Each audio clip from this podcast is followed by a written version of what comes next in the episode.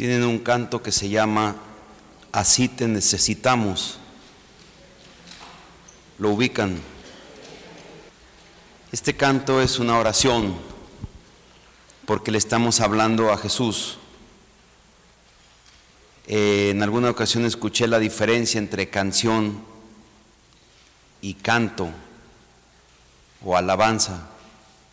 El canto es cuando nosotros le hablamos a Dios. La canción o la alabanza es cuando hablamos de Dios. Pero esta oración musicalizada se la podemos nosotros decir perfectamente a Jesús.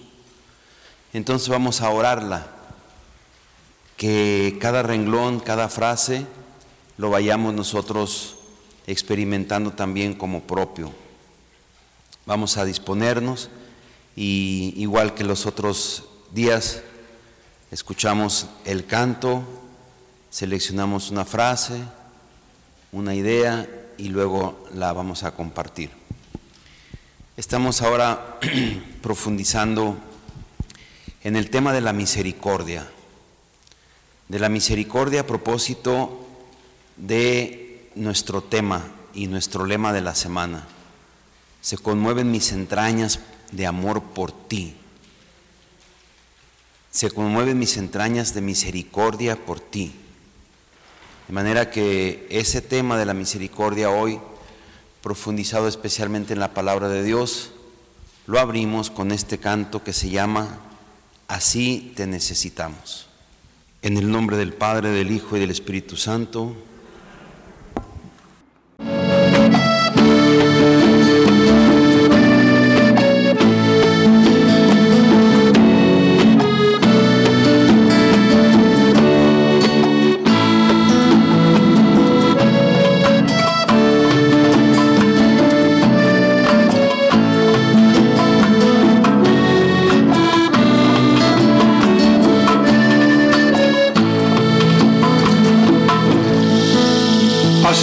Misericordioso, así te necesitamos, envuelto en nuestras flaquezas, en nuestro dolor cercano.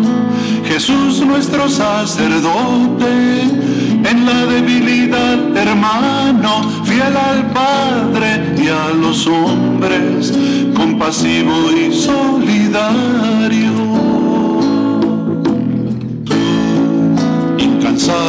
buscador de lo perdido, amigo de pecadores.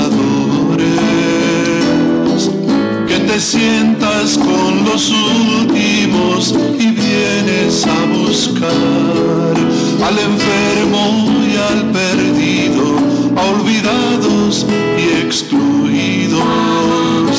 Compartes nuestras miserias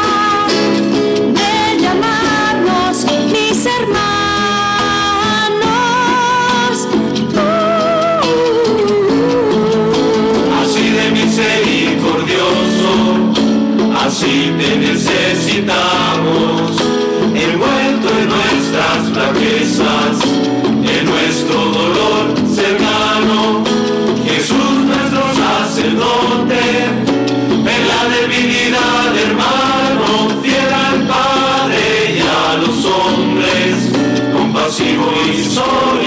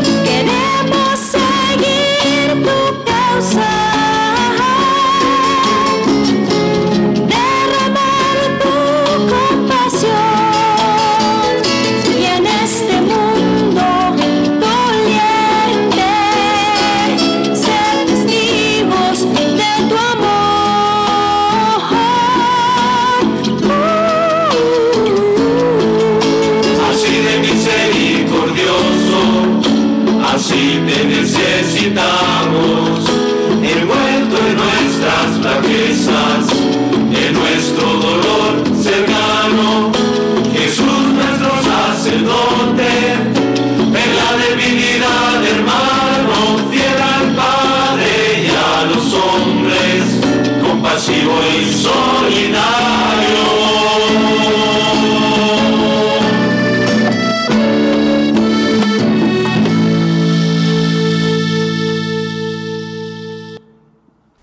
Trabajamos un minutito. ¿Listos? Bien, algunas tres que quieran compartir qué, qué fue lo que reflexionaron de Jesús en su grupo. Sí, adelante. que te sientes con los últimos y vienes a buscar al enfermo y al perdido, a olvidados y excluidos. Pues nosotros mismos en, en nuestra vida diaria ¿verdad? Aquella persona que puede estar enferma, pero enferma del alma o enferma psicológicamente, le sacamos la vuelta, le no, no, pues no, ay no, no la llames, que necia. Entonces, él vino por los enfermos. Y pues pensando, por ejemplo, en los presos que son excluidos, pues nosotros la sociedad este, los, los echamos a un lado y, Dios vino por ellos, no se anduvo fijando si, si habían cometido pecados, si no habían cometido. Nosotros a veces nos justificamos diciendo, pues es que si le doy trabajo, pues va a volverme a robar o algo. Y a veces pues tendríamos razón, pero él, él se arriesgó, él no le, él, no le importó y, vino por ellos. Es lo que estuvimos compartiendo. Muchas gracias. Sí, efectivamente, y está muy bien detectada esta frase me vino a buscar a mí. Me vino a buscar a mí cuando yo me sienta excluido, enfermo, marginado, a veces hasta mal hecho. Él vino conmigo, Él vino conmigo. Y Él fue el que me vino a buscar a mí, no lo busqué yo a Él. Dice el capítulo 3, versículo 20 del libro del Apocalipsis, yo estoy a la puerta y toco llamo, si alguien me abre, entro y cenamos juntos. Imagínense nada más, es Dios el que toca nuestra puerta. En vez de que nosotros toquemos su puerta, Él nos busca a nosotros. Él nos busca a nosotros. Cuando Jesús en la cruz dijo, tengo sed, hay místicos que interpretan que no es sed física, sino sed de ser correspondido en el amor. Pero Él es el que está expresando que necesita nuestro amor. En vez de que nosotros seamos los que necesitemos el suyo, imagínense. De manera que es importante sentirnos buscados, insistidos, que nos sale al encuentro Jesús en nuestra vida, pero a mí personalmente. Cuentan, pues al ratito lo, reflexionaremos eso. Vamos a continuar. ¿Algún otro? Sí. Gracias. Pues sí, precisamente, Padre, habíamos subrayado, ¿verdad? Que Él es el que viene a nosotros, incansable buscador de lo perdido, vienes a buscar al enfermo, compartes nuestras miserias, te hiciste uno de tantos, te has acercado a nosotros, tú has vivido en carne propia todo lo nuestro. Sí. En todos los párrafos nos menciona que Él es el que viene también a buscarnos, ¿verdad? Coincidieron con la frase. Sí, todos. Sí, muy bien. Sí. Gracias. Adelante.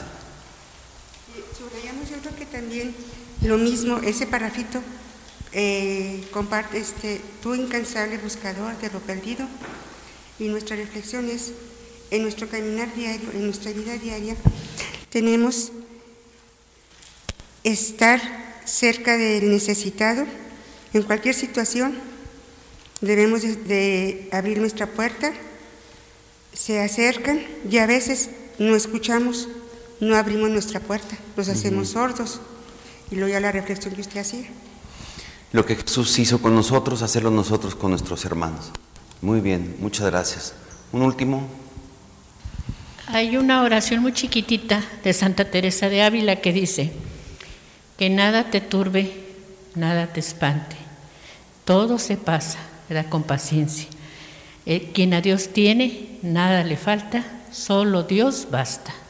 Y es cierto, si tenemos a Dios en nuestro corazón y le abrimos nuestras puertas y estamos disponibles a Él, a todo lo que Él eh, crea que nos convenga en nuestra vida, sea ratos de sufrimiento, a lo mejor ratos de alegría, pero no olvidemos que Él siempre está con nosotros. Sí, muchas gracias. Sí, muy bonita oración de Santa Teresa. Y es verdad, Él siempre está con nosotros. A rato también vamos a reflexionar un poquito de eso. Pues este Jesús sacerdote del que hoy hablamos nos lo presenta la carta a los hebreos. El Jesús sacerdote que nosotros necesitamos. Y lo dice justo así. Exactamente este era el sacerdote que nosotros necesitábamos. Compasivo, misericordioso, hermano, cercano, humano, amigo, compasivo, compasivo y comprensivo. De manera que hoy, si les parece, hermano, vamos a hablar de Jesús, de Jesús, de nuestro Padre Dios, y el Espíritu Santo, que es el principal actor en los ejercicios espirituales, es el que nos va a ayudar a descubrir a través de su palabra esa presencia amorosa y misericordiosa de Jesús sacerdote en nuestra vida. Vamos a hacer la oración a la Virgen María que tienen ustedes ahí la número 3. ¿Me deja verla? No, la oración. Ese es, ese es un canto. Está en la página número 4, la número 3, Evangelii Gaudium, dice del Papa Francisco. La hacemos también por, por coros, iniciando mi brazo derecho. Adelante. Virgen Madre María.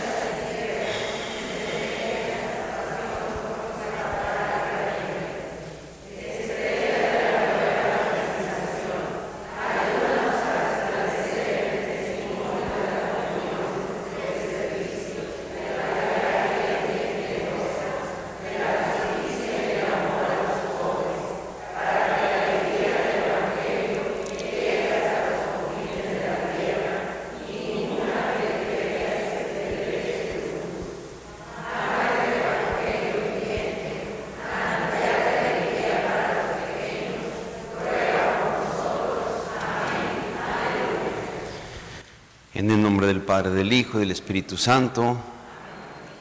Mañana hablamos de la Virgen María, ¿les parece bien? Muy bien. Hoy de Jesús, de nuestro Jesús y de nuestro Padre Dios. Podríamos decir que titulamos esta reflexión La misericordia en la palabra de Dios. Y en la palabra de Dios esa misericordia se nos presenta como una buena noticia, dicho en griego, evangelio. El Evangelio, o sea, la buena noticia que nosotros recibimos es la misericordia de nuestro Padre Dios. Considerando como ayer descubríamos que nos encontramos en un mundo muy agresivo, muy adverso, en un mundo lleno de violencia, de inseguridad, también muy hermoso, pero no se ahorra el pecado. En la lectura de ayer, los que fueron a misa, Recordarán que dice el capítulo 6, versículo 5 del libro del Génesis, vio Dios que la maldad del hombre llenaba la tierra y que cada pensamiento que ideaba su corazón era el mal de continuo y le pesó haberlo creado. Qué frase tan tremenda. Y viene el diluvio Estamos escuchando el libro del Génesis estos días en la misa. Pero en este ambiente tan adverso, tan agresivo, tan violento, nos cae bien el recordar siempre la misericordia de nuestro Padre Dios, la feliz noticia del amor compasivo de Dios. La misericordia de Dios, según algunos teólogos, es el principal atributo que tiene Dios. Él es santo, todopoderoso, omnisapiente, omnipresente, pero el atributo más importante, según la palabra de Dios, que se le da a Dios es misericordioso. Así se le distingue como un Dios misericordioso. Y después Jesús lo viene a decir en el Evangelio, sean ustedes misericordiosos, como mi Padre es misericordioso y hace salir su sol sobre buenos y malos, sobre justos y pecadores, y hace caer su lluvia sobre todos. Sean misericordiosos como Él, para que se parezcan a Él. El que se parece a Dios es porque es misericordioso. Y si nosotros somos imagen y semejanza de Dios, y la misericordia es el atributo principal de Dios, entonces en lo más humano de nuestra humanidad está sembrada una semilla de misericordia.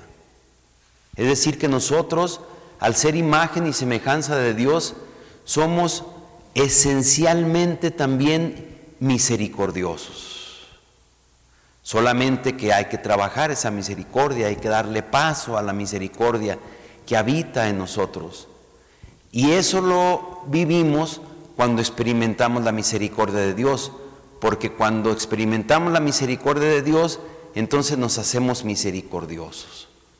Y experimentar la misericordia de Dios equivale a lo que ustedes decían hace un rato, creer, confiar y sentir que Dios está siempre con nosotros, siempre, en cada momento, pase lo que pase, vivamos lo que vivamos, sintamos lo que sintamos, Dios nunca nos suelta, Dios nunca nos abandona. Eso se llama, en términos técnicos, hacer una lectura teológica de la vida. La lectura teológica de la vida consiste en que yo pueda recorrer algunos eventos de mi historia, en donde ha habido heridas, como ayer lo platicábamos, en donde ha habido momentos dolorosos y difíciles, y que descubra ahí dónde estuvo Dios, cómo estuvo la mano de Dios conmigo. No solamente recordar el momento doloroso, sino la presencia de Dios, cómo me cuidó, cómo, cómo me tuvo en sus manos, cómo no me abandonó ni me dejó caer. Lectura teológica de la vida se llama.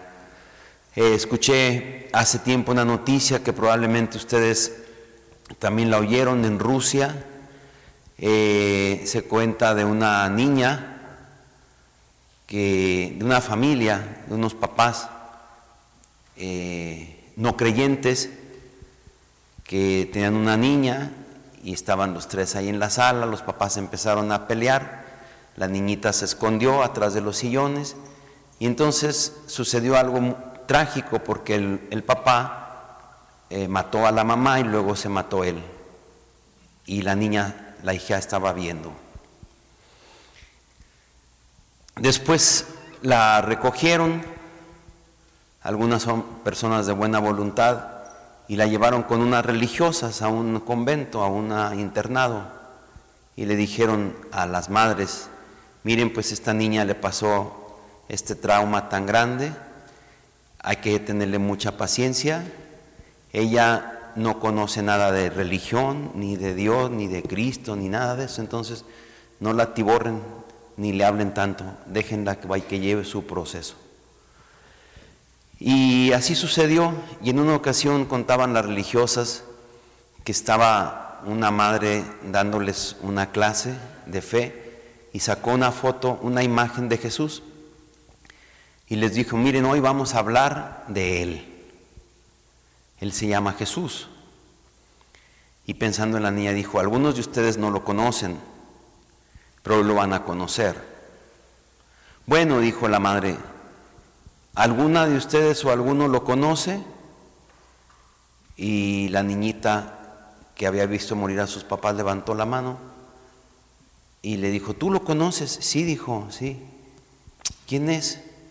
Dijo, él es el muchacho que me estaba abrazando cuando mis papás se pelearon. Bueno, eso yo lo creo, porque así es Jesús. Y así es Dios, no nos abandona, no nos abandona y nos tiene abrazados.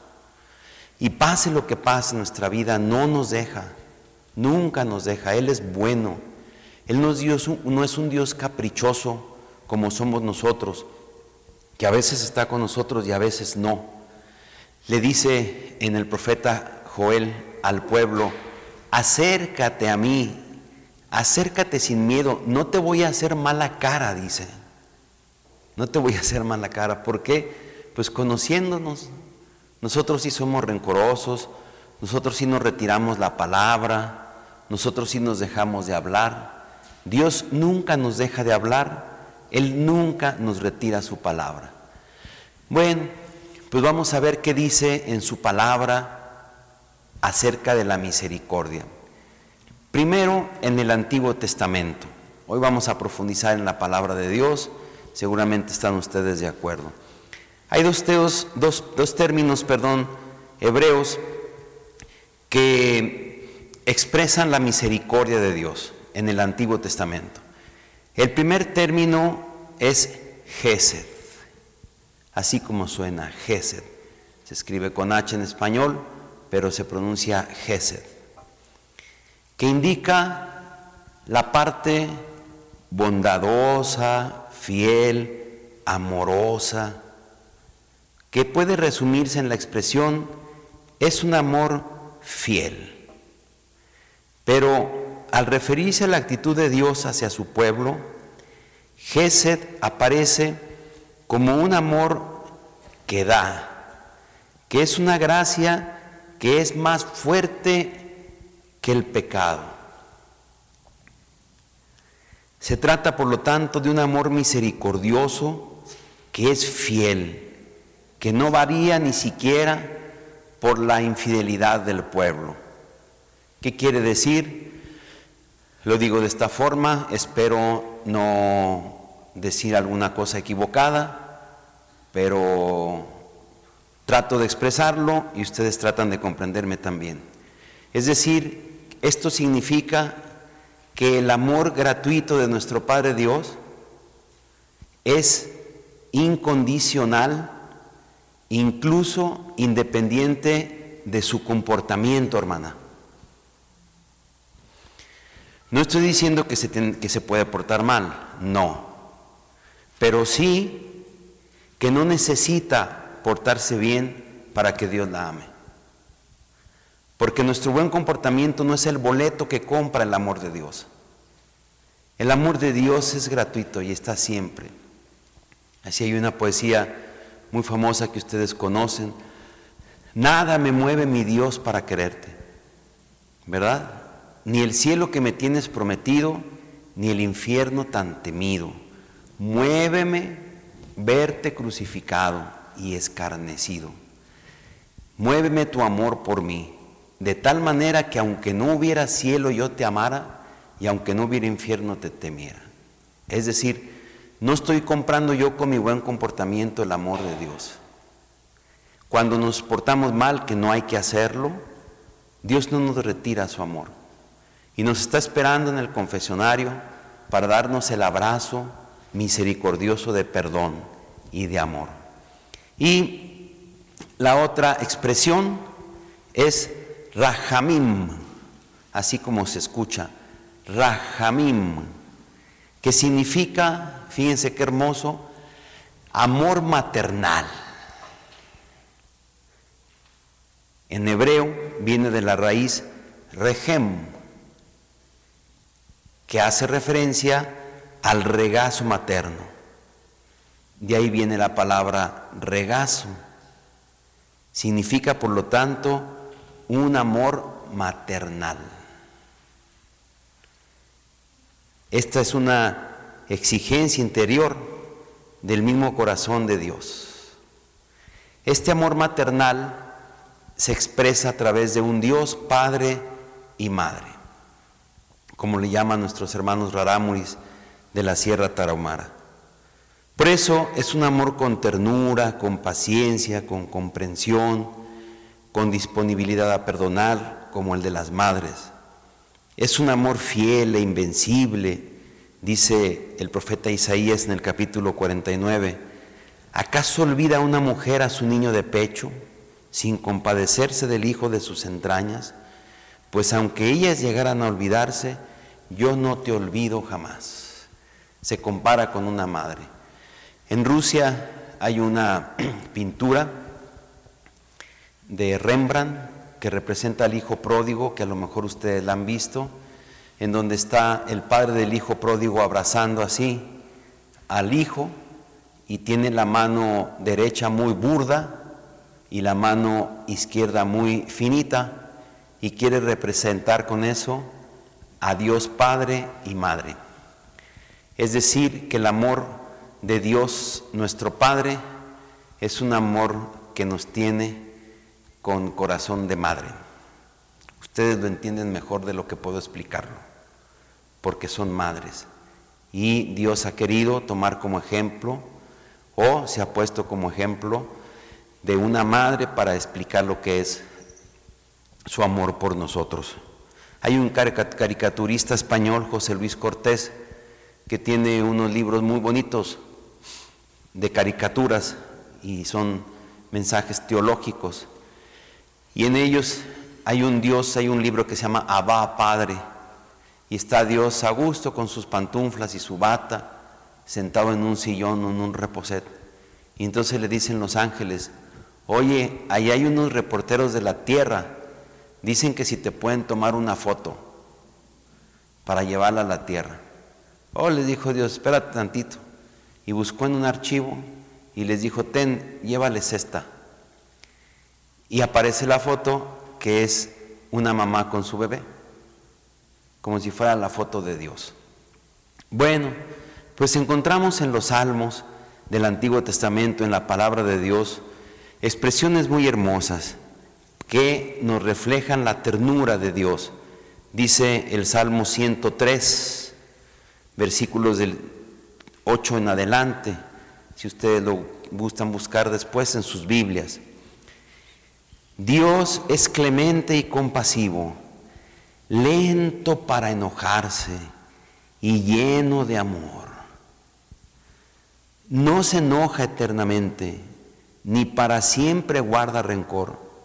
No nos trata según nuestros pecados, ni nos paga según nuestras culpas. Como se alzan sobre la tierra los cielos, igual de grande es su amor con sus hijos. Como dista el oriente del ocaso, así aleja de nosotros nuestros pecados. Como un padre se encariña con sus hijos, así de tierno es Dios con, sus hijos, con nosotros que Él conoce de qué estamos hechos, sabe bien de que somos polvo. Qué bonito salmo. Dios nos comprende, hermanos. Su amor no, no es un amor rencoroso, ni es un amor que nos trata según nuestras, nuestras culpas o nuestros pecados, dice. Y el capítulo 31, versículo 20 del profeta Jeremías, que es el tema de nuestros ejercicios espirituales, se lo leo completo, miren qué hermoso está, dice, sí, habla del pueblo, es mi hijo querido, mi niño, mi encanto. Cada vez que lo reprendo, me acuerdo de él. Mis entrañas se estremecen de amor y siento ternura. Capítulo 31, versículo 20 del profeta Jeremías. Hay diferentes traducciones y, y todas están muy bonitas. En otras dice, es mi niño mimado es mi consentido. Son diferentes expresiones que Dios utiliza para hablar de su pueblo. Pues como le hacen los niños del catecismo, en un rectangulito, luego las que gusten encierran esa frase de su Biblia. O la imprimen y la ponen ahí en el corcho de su refrigerador, para estarla recordando siempre. Siento ternura por ti. Dice el Salmo 118, Den gracias al Señor porque es bueno, porque es eterna su misericordia. Diga la casa de Israel, eterna es su misericordia. Diga la casa de Aarón, eterna es su misericordia. Digan los fieles del Señor, eterna es su misericordia. Nunca se acaba. Esto se dijo en el Antiguo Testamento y lo podemos seguir diciendo nosotros después de tantos miles de años. Dice el Salmo 89, cantaré eternamente la misericordia del Señor y anunciaré tu fidelidad por todas las edades, pues dijiste, firme está por siempre mi amor, asentada más que el cielo mi lealtad. Salmo 89. Luego pasamos, son unos textos del Antiguo Testamento, cómo aparece la palabra en la palabra de Dios la misericordia en el Nuevo Testamento, en el Evangelio, que es la buena noticia de la salvación. Pues la espiritualidad de Jesús, su mística, podríamos decir, es una mística de compasión. Él vive una espiritualidad de entrega y de servicio a la vida humana. Toda la vida de Jesús está inspirada, está alentada, está motivada por una compasión activa y solidaria. Eso nunca lo tenemos que olvidar. Con mucha frecuencia en los pasajes evangélicos aparece que dice Jesús sintió compasión, Jesús sintió ternura, vio a una mujer que traía enterrar a su hijo, se acercó a ella y sintió compasión. Vio al pueblo que venía y le traían a los enfermos y sintió compasión. Es decir, fue como la inspiración de Jesús durante toda su vida, su espiritualidad. Y en la raíz de la trayectoria de su ministerio, de su misión al servicio del reino, siempre como principio dinamizador de esa misión, encontramos la compasión de Jesús por los demás. En esas experiencias de un Dios compasivo, nosotros nos encontramos con que Jesús llega a una conclusión bastante general, podríamos decir. Jesús es el único que ha vivido y que ha comunicado una experiencia sana de Dios. Les decía el lunes que tenemos que ir purificando nuestra idea de Dios, pues quien tiene evidentemente una idea mental y una experiencia emocional de quién es Dios realmente es Jesús, es Jesús. Y este Jesús lo que nos refleja es que a diferencia de muchas religiones, el Dios del Evangelio es un Dios misericordioso. No habla nunca de un Dios indiferente o un Dios lejano o un Dios descomprometido de la vida de los humanos o un Dios interesado por su honor, por su gloria, por sus derechos, como podríamos encontrar a los dioses romanos o a los dioses griegos. a Zeus en el Olimpo y estos dioses que eran celosos de que el hombre fuera feliz, o a los dioses aztecas que para poder darnos vida al día siguiente, era la concepción que tenían, habría que sacrificar a los príncipes, a las jóvenes, a los jóvenes. No, eso lo tenemos que purificar. Si de algo pudieran servir estos ejercicios espirituales y alguien tiene todavía la idea en su mente equivocada de que Dios se alegra de su sufrimiento, quítese esa idea de la mente. En ninguna parte del Evangelio viene que Jesús o que nuestro Padre Dios esté contento con nuestro sufrimiento. Cuando sufrimos nos unimos a Jesús en la cruz, pero no quiere decir que ese sufrimiento que usted tiene se lo mandó mi Padre Dios. Forma parte, como vimos el lunes y ayer, de la condición humana, del barro humano del que estamos hechos, de nuestra limitación, de que estamos sumergidos en una debilidad por ser criaturas, pero nada más. Dios no se goza en el sufrimiento de sus hijos. Lo repito, si alguien todavía en su mente o en su corazón en alguna ocasión creyó que Dios le mandó el sufrimiento que usted tiene, quítese eso de la mente. Está equivocado teológica, bíblica, espiritual, eclesial y religiosamente. Eso lo digo porque antiguamente así se manejaba. Pues es la cruz que Dios me mandó. Pero ¿cómo sabe, hermana, que Dios se la mandó? Pues es que me dijo mi tía, su tía, y su tía que estudió, pues corte y confección. Ah, pues corte y confección, pero no estudió teología. No, pues no, ah, bueno. No, pero a mí me dijo un padre. Ah, bueno, pues otro padre le está diciendo que no. Usted sabe a quién le hace caso. Porque no, mi Padre Dios no se goza en nuestro sufrimiento. Él es bueno, Él es amoroso y está de nuestro lado. Les comparto entre paréntesis, si me permiten, que tuve una hermana que ya está en la casa de mi Padre Dios, que tenía artritis reumatoide, y a mí me llamaba mucho la atención su espiritualidad su forma de vivir su dolor, porque siempre tenía a Jesús de su lado. Jesús no era alguien que estaba del otro lado del escritorio y a quien yo tenía que decirle, Jesús, cúrame, me duelen las rodillas y no me hace caso, no me atiende. Pues ¿qué ficha tienes? Pues te no es tu turno. No, ella siempre sentía a Dios de su lado y a veces lo decía. A mí cuando me duelen mis manos y mis rodillas, mis pies, me acuerdo de Jesús en la cruz y me siento compañera de Él. Y Él mi compañero de cruz. Y estamos juntos. Dios está de nuestro lado. En el centro de esta experiencia, nosotros encontramos la imagen de un Dios que no es un legislador y no nos da puras leyes, sino que Él siempre nos ofrece sus dones maravillosos.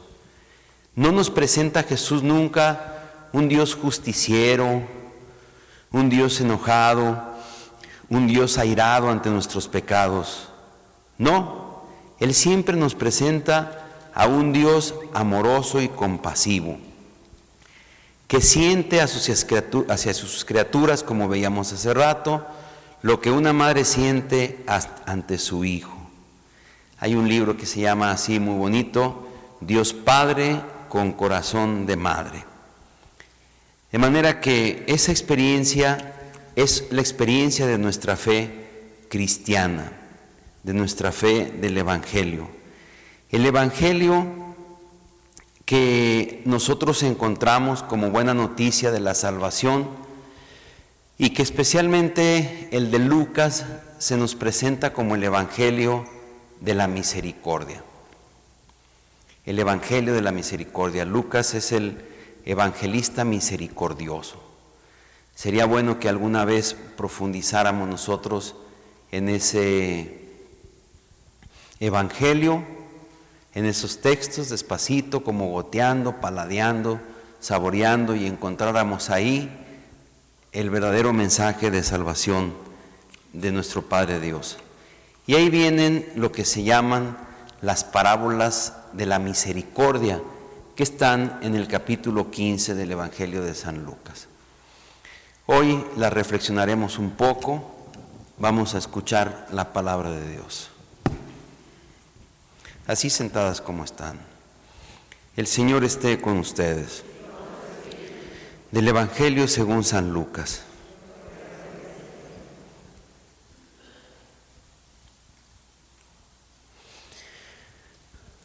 Como decíamos en el canto, dice el Evangelio, todos los publicanos y pecadores se acercaban a Jesús para escucharlo. Los fariseos y los escribas murmuraban diciendo, Este hombre recibe a los pecadores y come con ellos. Jesús les dijo entonces esta parábola, Si alguien tiene cien ovejas y pierde una, ¿no deja acaso las noventa y nueve en el campo? Y va a buscar la que se le había perdido hasta encontrarla. Y cuando la encuentra, la carga sobre sus hombros, lleno de alegría, y al llegar a su casa llama a sus amigos y vecinos y les dice, Alégrense conmigo porque encontré la oveja que se me había perdido. Les aseguro que de la misma manera habrá más alegría en el cielo por un solo pecador que se convierte que por 99 justos que no necesitan convertirse. Palabra de Dios. Le está hablando a un pueblo de pastores. Ellos saben lo que es un pastor. Y dice Jesús que les dijo a los fariseos que lo estaban criticando porque él, como veíamos en el canto, se acercaba a los pecadores, a los necesitados, a los marginados. ¿Quién de ustedes, si tiene cien ovejas y se le pierde una, no va a dejar las 99 en el campo para irse a buscar a la que se perdió hasta encontrarla. Seguramente ellos le hubieran contestado, pues yo no, yo tampoco, no, pues nadie. ¿Cómo vamos a dejar 99 en el campo o en el desierto para ir a buscar nada más una? No, pues no. Qué raro pastor. Pues sí, ese pastor es Jesús. En el capítulo 34 del profeta Ezequiel se nos habla de lo que son los malos pastores que se aprovechan de las ovejas. Y dice Dios, yo mismo voy a ser el pastor de mi pueblo. Yo iré y buscaré a la perdida, cargaré con ternura a la pequeña y enferma sobre mis hombros y la llevaré a un lugar seguro y a pastos seguros y suculentos. Y en el capítulo 10 del Evangelio de San Juan llega ese buen pastor a decirnos, yo soy ese buen pastor que da la vida por sus ovejas. No se come a las ovejas, da la vida por ellas. De hecho, nosotros nos lo comemos a Él. Él es el que nos da vida a nosotros. Y este pastor quiere que nosotros nos sintamos así, protegidos por Él, cuidados por Él, abrazados por Él con cariño cargados sobre sus hombros por Él. Cuando hablamos de la oveja perdida, pocas veces nos suele suceder cuando escuchamos las parábolas, nosotros nos identificamos con ella.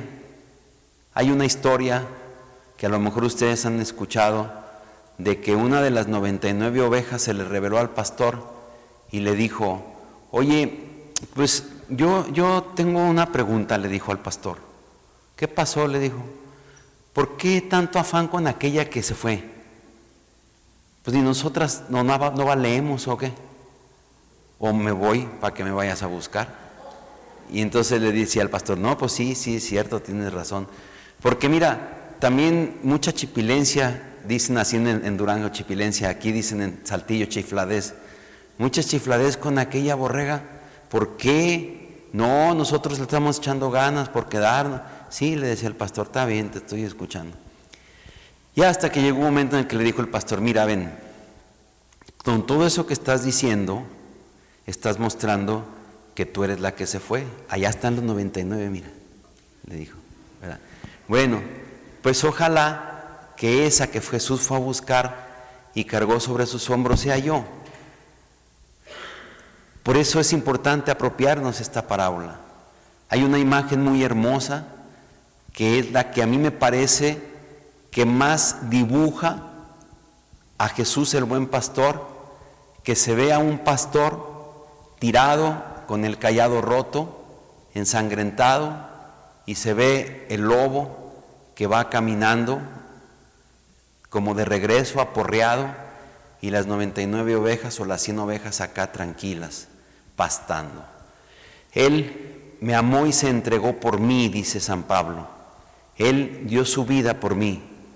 Él no se retuvo a ser como Dios dice la carta a los filipenses y se hizo, dice el canto que hoy escuchamos y la carta a los hebreos, uno de nosotros. En hebreo se dice Baranak, uno de nosotros, nuestro hermano. Y se formó en la fila de los pecadores para que Juan el Bautista lo bautizara y así solidarizarse con su pueblo. Dice otra parábola de la misericordia. Y les dijo también, si una mujer tiene diez dracmas y pierde una, ¿no enciende acaso una lámpara, barre la casa y busca con cuidado hasta encontrarla? Y cuando la encuentra, llama a sus amigas y vecinas y les dice, alégrense conmigo porque encontré la dracma que se me había perdido. Les aseguro que de igual manera se alegran los ángeles de Dios por un solo pecador que se convierte. ¿Qué significa esto? La alegría de encontrar lo perdido. Jesús está alegre porque usted está aquí. No porque haya estado perdida, sino porque está aquí. A lo mejor usted piensa que vino aquí porque la trajo su comadre, o su amiga, porque la invitaron, porque pertenece al grupo de madres cristianas, porque etcétera, etcétera. No, está aquí porque Jesús la trajo. ¿Y por qué la trajo? Porque Él quería que usted estuviera con Él. Y si yo le digo, ¿y para qué, qué, qué les ves, Jesús? Pues porque las ama, para estarlas viendo, no más. Ese es el amor de Dios gratuito, incondicional. A lo mejor si el Cristo hablara me diría, ya cállate, déjame verlas. Pues sí, ¿por qué? Porque Él se goza en su presencia, hermanas. Como el ser humano y el que ama se goza con la presencia del ser amado, aunque no estén hablando. Por eso decía Santa Teresa de Jesús que la oración era estar, estar con quien sé que me ama. Nada más estar. Y Teresita de Niño Jesús le decía, hay dispensas y de repente me duermo en la adoración, pero siente que soy como un perrito que está a los pies de su, de su amo. Bueno, pues mi Padre Dios se goza en que nosotros estemos aquí y quiere que nosotros nos sintamos esa dragma perdida, esa moneda perdida que ha sido encontrada y por la cual se alegra y por la cual hace fiesta. Una vez una señora platicaba que estaba haciendo unos ejercicios espirituales como los de ustedes y estaban celebrando la misa y al estar celebrando la misa escucharon este evangelio y dice la señora, a mí me pasa a veces que cuando estoy oyendo la palabra de Dios como que la mente se me va y empiezo a pensar en tantas cosas, en tantas cosas, como una especie de ramaje que se abre. Y dice, cuando a mí se me pierde algo, yo me imaginaba a la señora buscando la moneda y busque, busque, busque, busque, porque dice que hasta debajo de la cama. Y yo me puse a imaginarme y a fantasear, dijo la señora, porque hay personas que así son, poquito fantasiosas. Eh, no muchas, pero sí hay algunas que son poquito fantasiosas. Y entonces dice que, que de repente dice, a mí cuando se me pierde algo, me pongo a platicar con la cosa que se me perdió. Pues ¿dónde estás? Le digo. Si aquí te traía en las manos, ¿dónde te quedaste? A ver. Y dice, yo me imaginé como si Dios me, me decía a mí, pues ¿dónde estás? y yo le decía, pues aquí en una iglesia. Y al rato otra vez, pues ¿dónde estás? Pues aquí en la parroquia de San Pablo, apóstol en ejercicios espirituales. Y al rato otra vez oía la voz, pues ¿dónde estás tú? ¿Dónde andas? Pues aquí con mis dolencias y mis tristezas. Y al rato otra vez, pues ¿dónde estás? Aquí, Señor, pues herida, esperando tu misericordia y tu amor. Y así fui profundizando, dijo. Y me llevó la palabra de Dios a sentirme esa moneda encontrada. Porque el verdadero nombre no es la oveja descarriada, es la oveja encontrada. No es la moneda perdida, es la moneda encontrada. Y fíjense qué parábola tan hermosa vamos a escuchar ahora. Dice el Evangelio. Jesús les dijo también, un hombre tenía dos hijos. El menor de ellos dijo a su padre, Padre, dame la parte de la herencia que me corresponde. Y el padre les repartió la herencia. Pocos días después el hijo menor recogió todo lo que tenía y se fue a un país lejano, donde malgastó sus bienes viviendo de una manera liciosa, licenciosa. Ya había gastado todo cuando sobrevino un hambre en aquel país y comenzó a pasar privaciones. Entonces se puso al servicio de uno de los habitantes de esa región que lo envió a su finca a cuidar puercos. Él hubiera deseado calmar su hambre con las bellotas que se comían los cerdos, pero nadie se las daba. Entonces, entrando en sí mismo, pensó, ¿cuántos trabajadores en la casa de mi padre tienen pan en abundancia y yo estoy aquí muriéndome de hambre? Ahora mismo me levantaré, iré a la casa de mi padre y le diré, Padre, pequé contra el cielo y contra ti, ya no merezco ser llamado hijo tuyo trátame como a uno de tus trabajadores. Entonces partió y volvió a la casa de su padre. Cuando todavía estaba lejos, su padre lo vio y se conmovió profundamente. Corrió a su encuentro, lo abrazó y lo besó. El joven le dijo, Padre, pequé contra el cielo y contra ti. No merezco ser llamado hijo tuyo.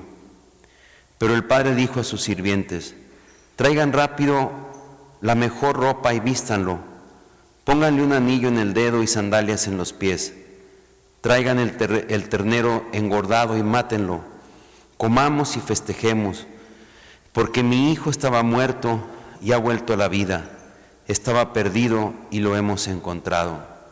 Y comenzó la fiesta. El hijo mayor estaba en el campo. Al volver, ya cerca de la casa oyó la música y los coros que acompañaban la danza, y llamando a uno de los sirvientes le preguntó, ¿qué significaba eso? Él le respondió, tu hermano ha regresado y tu padre hizo matar el ternero engordado, porque lo ha recobrado sano y salvo. Él se enojó y no quiso entrar. Su padre salió para rogarle que entrara, pero él le respondió, Hace tantos años que te sirvo, sin haber desobedecido jamás ni una sola de tus órdenes, y nunca me diste un cabrito para hacer una fiesta con mis amigos. Pero eso sí, viene ese hijo tuyo que ha vuelto después de haber gastado tus bienes con mujeres. Haces matar para él el ternero engordado. Pero el padre le dijo, Hijo mío, tú siempre estás conmigo y todo lo mío es tuyo. Es justo que hagamos fiesta y alegría, porque tu hermano estaba muerto y ha vuelto a la vida, estaba perdido y ha sido encontrado.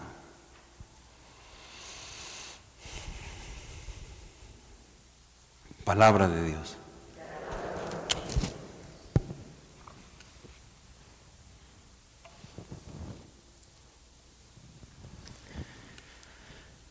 Pues hermanas, si estamos hablando de la misericordia, ¿cómo no leer esta parábola? ¿Qué error tan grande sería? Dice un escritor, Peguy, francés, que si viéramos estas tres parábolas y todas las parábolas en una especie de procesión, sobresalen estas tres, las parábolas de la misericordia. Pero entre todas ellas destaca esta tercera parábola. Un padre tenía dos hijos. Esta parábola, hermanas, ha sido contada a innumerables hombres desde la primera vez. Y a menos de tener un corazón de piedra, ¿quién será capaz de escucharla sin llorar? Es la palabra de Dios que ha llegado más lejos. Es como un perro que se pega aunque le des palos, que lame y sigue. Ni siquiera te tienes que encargar de ella. Es ella la que se encarga de ti. Esta parábola es célebre incluso entre los no creyentes y quizá la única que permanece clavada en el corazón como un clavo de ternura. Es la sola palabra de Dios que el pecador no ha ahogado en su corazón. Es una parábola descarada porque llega hasta donde vaya el hombre. Así es la misericordia del Padre. Mientras mi arrepentimiento va a paso lento, la misericordia de Dios vuela. Pareciera que Él tiene más prisa y más urgencia de perdonarnos que nosotros de arrepentirnos. ¿Qué podríamos reflexionar de ella? El hijo, el hijo menor. Vivía con él, con su hermano en su casa, en la rutina de levantarse, trabajar, comer, charlar, acostarse. En esa casa había amor, mucho amor, pero no todos sabemos ver el amor que nos rodea, y menos en el estallido de la edad de los jóvenes. Un joven aventurero. El hermano pequeño prefirió la aventura de sus sueños a la aparente rutina del amor de su padre. Pidió parte de la herencia, no le correspondía por ley, pero igual el padre se la dio respetó su libertad. Al padre no le importaban las leyes. Este padre respeta demasiado la libertad de sus hijos y accedió. ¿Ustedes creen que pudo resistirse a darle consejos? ¿Le mostró su tristeza? Probablemente no. ¿Por qué? Porque el Dios del Evangelio usa solo la voz de nuestra conciencia para hablarnos y respeta nuestra libertad. Su respeto a la libertad humana es a veces escandalosa. Este muchacho va en busca de lo desconocido. Sentía la ebriedad de recorrer el mundo. Con dinero no le fue difícil encontrar amigos.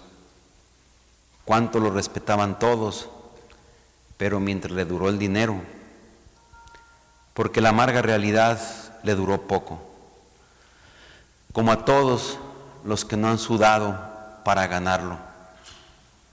Se le fue como agua entre los dedos. Pronto vio que a quien pide se le cierran tantas puertas como se le abren a quien da, y no sabía qué hacer y tuvo que ponerse a trabajar como pastor de cerdos. Ahora comprende lo que es trabajar. Ahora sí, a las órdenes de un amo y de un amo cruel que ni siquiera lo alimenta. Era tiempo de hambre y comenzó a saber lo que dolía dar a los animales lo que hubiera querido comer él. Pero una noche las lágrimas subieron a sus ojos y comenzó a recordar. Y con los recuerdos vino su salvación. Entró en sí mismo, dice la palabra de Dios. Siguió acordándose de su casa, de su padre, un padre bueno y perdonador. Siguió sintiéndose hijo. Por el hambre la luz entró en su alma. La gracia de Dios, hermanas, es terca. Y si encuentra cerrada la puerta de la calle, entra por la ventana. Se hace la encontradiza y busca rendijas para entrar en nuestro corazón. Este hijo preparó un discurso melodramático para que su padre lo recibiera como jornalero, no como hijo. Aún no sabía lo bueno que era este padre. Pero ahí estaba el padre en la ventana, el padre que espera. El verdadero protagonista de esta parábola es el padre, el padre bueno el padre que ha dejado marchar a su hijo porque ha respetado su libertad, pero tiene el corazón destrozado. Él necesita que su muchacho regrese. Sabe que no es malo, sabe que volverá. Y porque lo sabe, pasa las horas en la ventana, fijo los ojos en el camino por donde él partió. El hijo partió vestido en sedas y llegó envuelto en harapos. Nadie lo hubiera reconocido, pero el padre sí. Y no supo esperar a que el hijo se arrojara a sus pies. Qué agradable es mostrarse ofendido y perdonar luego. Cómo se llena de orgullo nuestro corazón cuando le decimos a un hijo, te lo dije, pero este padre no. Salió corriendo a prisa y abrazó a su hijo antes de que él pensara en abrazarlo a él. Y lo cubrió de lágrimas y de besos. Y con el perdón el hijo recobró la comodidad y el padre recuperó el corazón. Y se trata de un perdón verdadero, desbordante, sin explicaciones, sin condiciones, sin promesas, restallante de alegría. El padre ni siquiera pregunta por qué ha vuelto el hijo. Lo primero es abrazarlo y besarlo. Lo demás ya se sabrá luego o nunca. El perdón ha recibido que ha recibido el muchacho le interrumpe su discurso preparado. Padre, he pecado contra el cielo y contra ti. No merezco ser llamado hijo tuyo. El padre ni siquiera deja que termine el discurso. No puede creer lo que está oyendo y se pone a gritar a los criados que preparen un banquete y traigan los mejores vestidos, que maten el becerro cebado, porque este hijo mío estaba muerto y ha vuelto a la vida, se había perdido y lo hemos encontrado. Y entra en escena en esta hermosa parábola un segundo hijo, el hijo mayor. El hijo mayor que dice el Evangelio que estaba en el campo, tan lejos de su padre como su hermano. Y al regresar, oyó la música y llamó a un criado. ¿Qué es todo esto? le dice. Qué extraño este hijo que sabe del dolor de su padre desde que marchó el otro hermano y no se le ocurre pensar cuál podría ser la causa de su alegría. Estando en casa, sabe menos que su padre, de su padre, que el hermano pequeño en el lejano criadero de cerdos. A él también le hubiera gustado paladear las alegrías de las que ha gozado el pequeño. Si todo iba a terminar así, también él hubiera elegido las fiestas y el derroche. Así es como el justo envidia al pecador y no quería entrar. La rabieta de los justos le llaman los biblistas. ¿Cómo iba a mezclarse con semejante tipo? También a este sale a buscarlo el Padre, porque Él acoge no solo al que viene de lejos, sino también al que se niega a entrar. Pero el hermano mayor tiene sus razones. Tantos años que te sirvo sin jamás desobedecer un mandato tuyo, y nunca me diste un cabrito para hacer una fiesta. Pero eso sí, viene este hijo tuyo que ha consumido tu fortuna con meretrices y le matas el becerro cebado. Qué triste este discurso del hermano mayor, pasarle factura al padre como si estando a su lado le hiciera un favor. Qué triste. Su mérito no era haber amado, sino no haber traspasado sus mandatos, no haber hecho el mal, como algunos dicen, yo no mato, yo no robo, pero no reconoce a su hermano. Ese hijo tuyo le recalca al padre. Ignora el dolor de su hermano, su hambre. No se preocupó por ir a buscarlo. Habla lleno de envidia y de prejuicios. Ni siquiera para pecar tiene coraje. La lección del Padre es importante, pero hijo, si tú siempre estás conmigo, ¿te parece poco mi compañía? No solo un cabrito, todo lo mío es tuyo. Pero era preciso hacer fiesta porque este hermano tuyo estaba muerto y ha vuelto a la vida. ¿Entraría el hijo mayor después de estas palabras? Quizás sí, porque el evangelista dice que siguió la fiesta. Pero parece que el padre es el único que ama en esta parábola. El hermano menor regresó movido por el hambre. El mayor entró al banquete después de ruegos y garantías. ¿Acaso ningún hombre podrá amar desinteresadamente? Y entra aquí, hermanas, un tercer hijo, que no aparece en la parábola, pero es el que está contando la historia, Jesús. El hermano que salió al camino para buscar por el mundo a los hermanos perdidos y que luego se sintió feliz con ellos al entrar en el banquete de su Padre. Nada entendemos del corazón de Dios si pensamos en un hombre, en un corazón de hombre un poco más grande. Únicamente asomándonos a las entrañas de Jesús, podremos entender algo de ese pobre Padre que ama y a quien nadie parece amar. Hay una palabra de Dios que el pecador no arrojará nunca las zarzas y sobre la que el hombre ha llorado tantas veces. Un padre tenía dos hijos. Y es que en verdad esta palabra no tiene ni miedo ni vergüenza y va tan lejos como vaya el hombre. Y siempre en el ser humano habrá una luz, una claridad, una llama, un puntito, un puntito cocido por el dolor. Había un hombre que tenía dos hijos.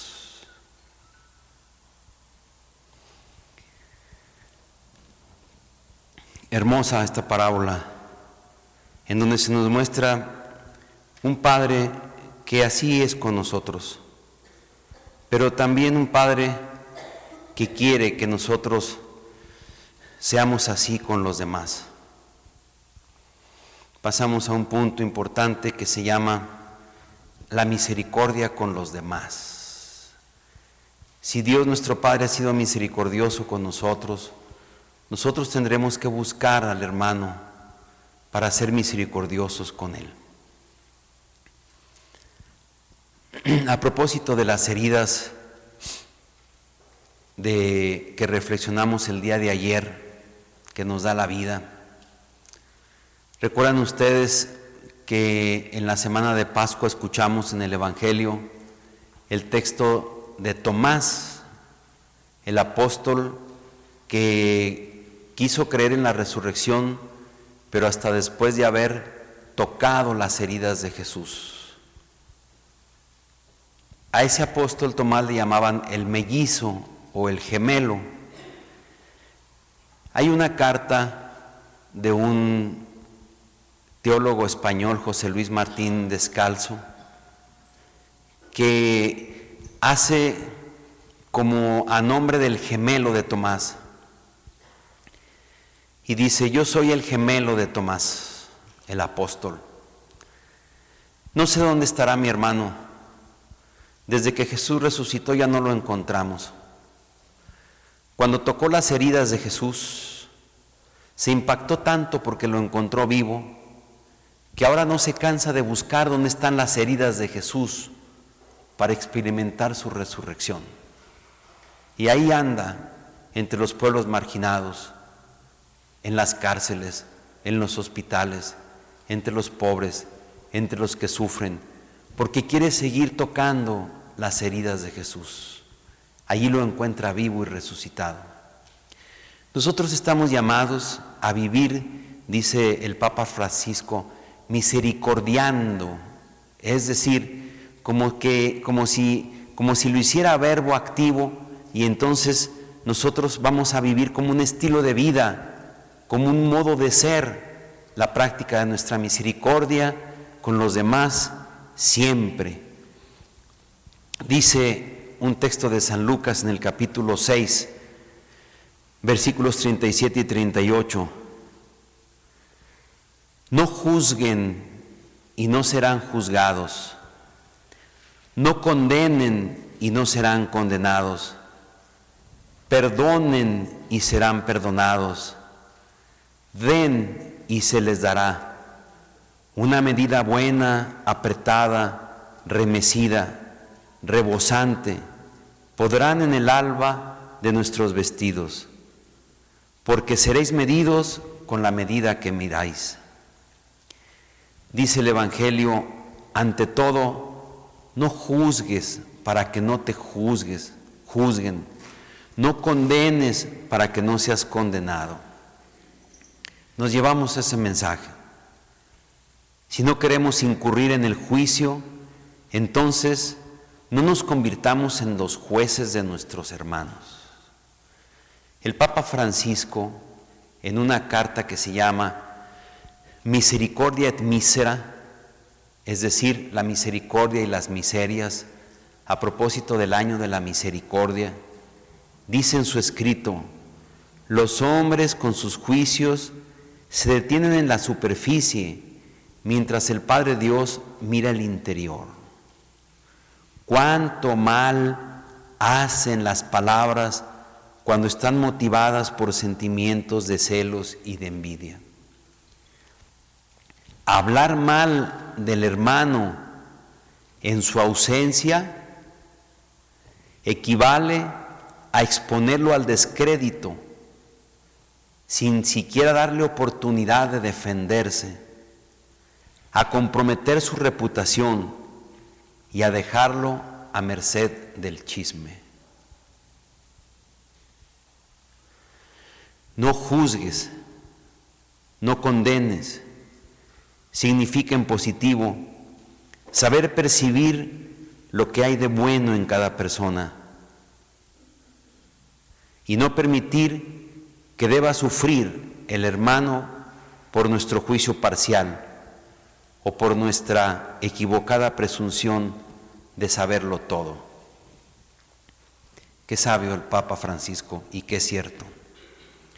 Ser misericordioso significa tener la capacidad de ponerse en los zapatos del otro. La bienaventuranza de la misericordia dice así, bienaventurados los misericordiosos, porque ellos obtendrán misericordia. Una persona que es narcisista es incapaz de ponerse en los zapatos del otro, porque solo ve con egoísmo sus propios intereses.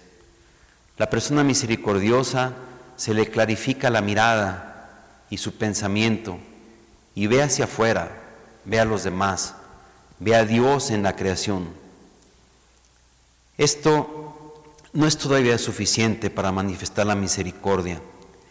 Jesús también nos pide perdonar y dar, ser instrumentos de perdón, porque hemos sido los primeros en haberlo recibido de Dios, ser generosos con todos, sabiendo que también Dios dispensa sobre nosotros su benevolencia con managnidad.